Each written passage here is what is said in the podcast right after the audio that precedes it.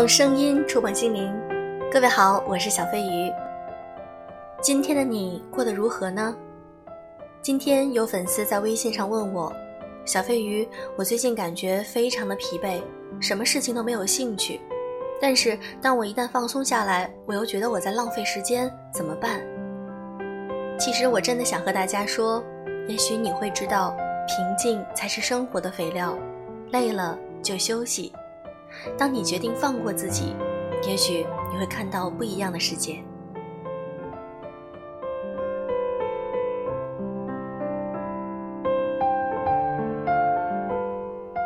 如常的下午，来了一个朋友，倾诉他的婚姻问题。我们喝了一杯红茶，吃了一块流心蛋黄的小月饼，他就离开了，留下我继续看书写字。二零一九年的整个炎炎夏日。我都处于这样的一种状态，每周在工作室安稳平静地看几个小时的书，生活着只是度日，算不上创业，更谈不上什么奋斗。我并不太计较有没有完整和精确地利用好时间，也没有想过这样算不算什么积累，以至于会送我去怎样的青云，通通都没有。现代人似乎得了一种病。一旦你进入这样的一个状态，身边人就会觉得不可思议。你房贷怎么办？车险怎么办？你孩子怎么办？家人的未来怎么办？但实际上是，当你处于一种焦灼状态的时候，似乎也只能说服自己：啊，我在努力呢，并没有在实际上真的就为财富增加和家人愉快真正做什么贡献。甚至当你停下来的时候，你才发现。你的家人从来都不希望你拼拼拼、冲冲冲，他们从来都只想让你回家吃晚饭。我一个九零后的朋友说，他最近病了，因为经历了一直向上的阶段，他走入一个瓶颈。我其实特别反对人动不动就说自己是平静，因为这个词代表你仍是想要去冲破什么，背后是不肯停歇的一口气。但是想过没有？没有什么平静，这可能就是生活的夏季，亚马逊的旱季。你只是到了一个平缓期，就和股票大盘一样，它就是不太涨也不太跌。你要做的就是按部就班，平静度日。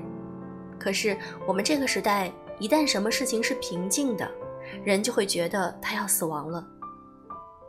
他焦虑到不行，最后发现一个问题。哎，你说。我发现我真的不懂生活，就是只要工作停下来，我就不知道什么叫做过日子。如他这样的人很多，我们似乎忘记了平静才是生活的肥料，而且只有你愉快的时候，对每一个明天仍感觉有期待的时候，你才起得来床，不是吗？否则，什么梦想都实现不了。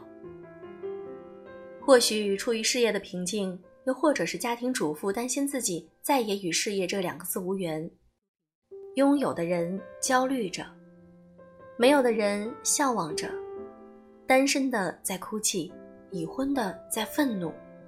我有时候望着那些留言和故事，我在想，假如我们一辈子都在这样患得患失的话，我们究竟在执着和担忧着什么？人什么时候可以开心五分钟？以至于我忍不住在朋友圈写下这样一段话：双重否定是现代人很大的一个情绪问题，但我们的生命本身是没有问题的，它只是两面。就像你开车在路上就可能会遇到车祸，你创业就可能破产。但是如果你觉得家里蹲、职场待都很无聊难受，创业上路太危险，这个纠结本身怎么都不行的，在犹豫，会给生命带来更大能量的冲突耗损。家里蹲很好，安稳；创业很好，精彩。所谓正面，是指永远安住在那个正面的可能性上，不然你没有时间高兴，因为生命永远有负面。是的，生命没有问题。Say yes to your life。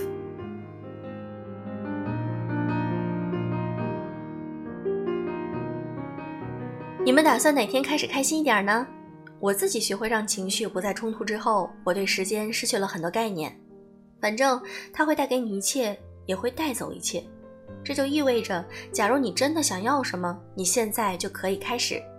但是开始之后，你就要接受哪天会失去它。所以，你是现在还是下一次再开始，又有什么关系呢？又着急什么呢？我逆反了指责自己这个动作，也逆反了恐惧厌恶未来，腻烦了要给自己一个定义：我是奋斗的，或者懒惰的。我只是告诉自己，会来的，会过去的。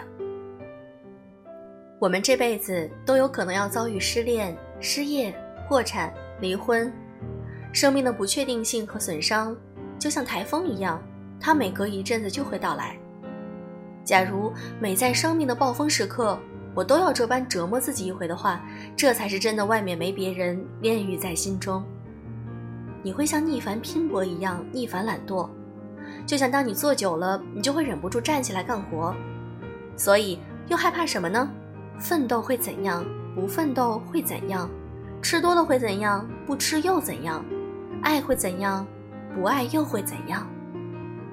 我只是迅速的做选择，然后好好活着。我只是静坐在这里，我只是重新把自己托付给生活的水面，躺在上面，只要不挣扎，其实也不会沉下去。在忙碌里，我要看到自己的光芒万丈。闲暇中，我要沉入水底啃大布头，看那些不静下心来根本无法看进去的书籍。所以这个夏天，我也看完了很多科普书籍。最近手边的这本叫做《潮汐》，作者乔纳森是美国作家、航海家、冲浪运动员。他对海洋有无限痴迷，远航几十万公里，在船上建起一个海上沙龙。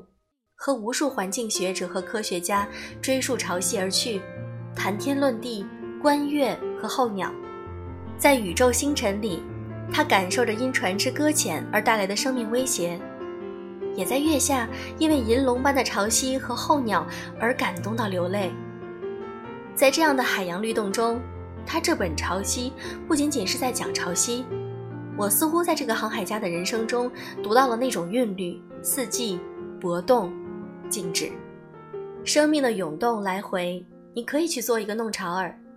假如你累了，你就回到船上，回到岸边，做一个观潮者。这无关乎定义自己是谁，也不关乎你是否觉得自己伟大，因为自然根本不在乎。而我们很多时候的矛盾在于太把自己当回事儿了。是的，这几天我常常在想。假如果真的曾经是在精神上给万千女性带来过勇气的引领者，往后呢？我更想要给你的是什么呢？我想是那种无我的追求。你没有那么重要，这种重要带来的人的情绪病已经成了很大的一个社会问题了。我不希望看到所有人都这样的焦虑的活着，有钱没钱都在焦虑着。其实很多时候，人们焦虑的是身份，是地位，并不是真的为了财富。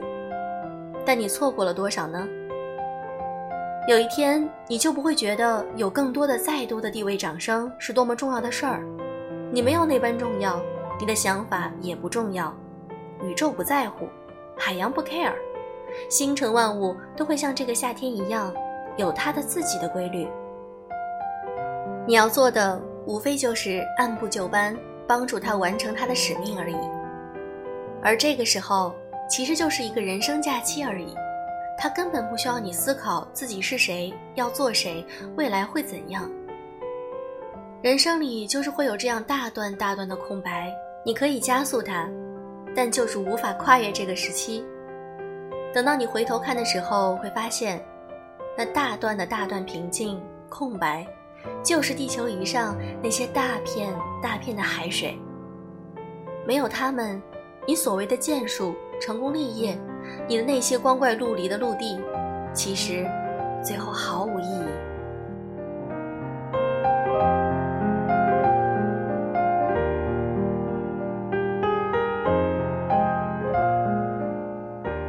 这篇文章真的很治愈，我非常的喜欢。有的时候，我们的焦虑到底来自于哪里呢？如果你和这个宇宙相比，自己是很渺小的。自然规律是无法抗拒的，有的时候你累了、疲惫了，就坐下来休息一下，看一看沿路的风景，看一看天上的星星，有星辰大海陪着你，让我们一起放下焦虑，感受平静的生活。如果你喜欢小飞鱼的节目，请给我一颗小心心点赞或者评论转发，每一条我都会认真看并且回复。爱你们哦，祝各位晚安。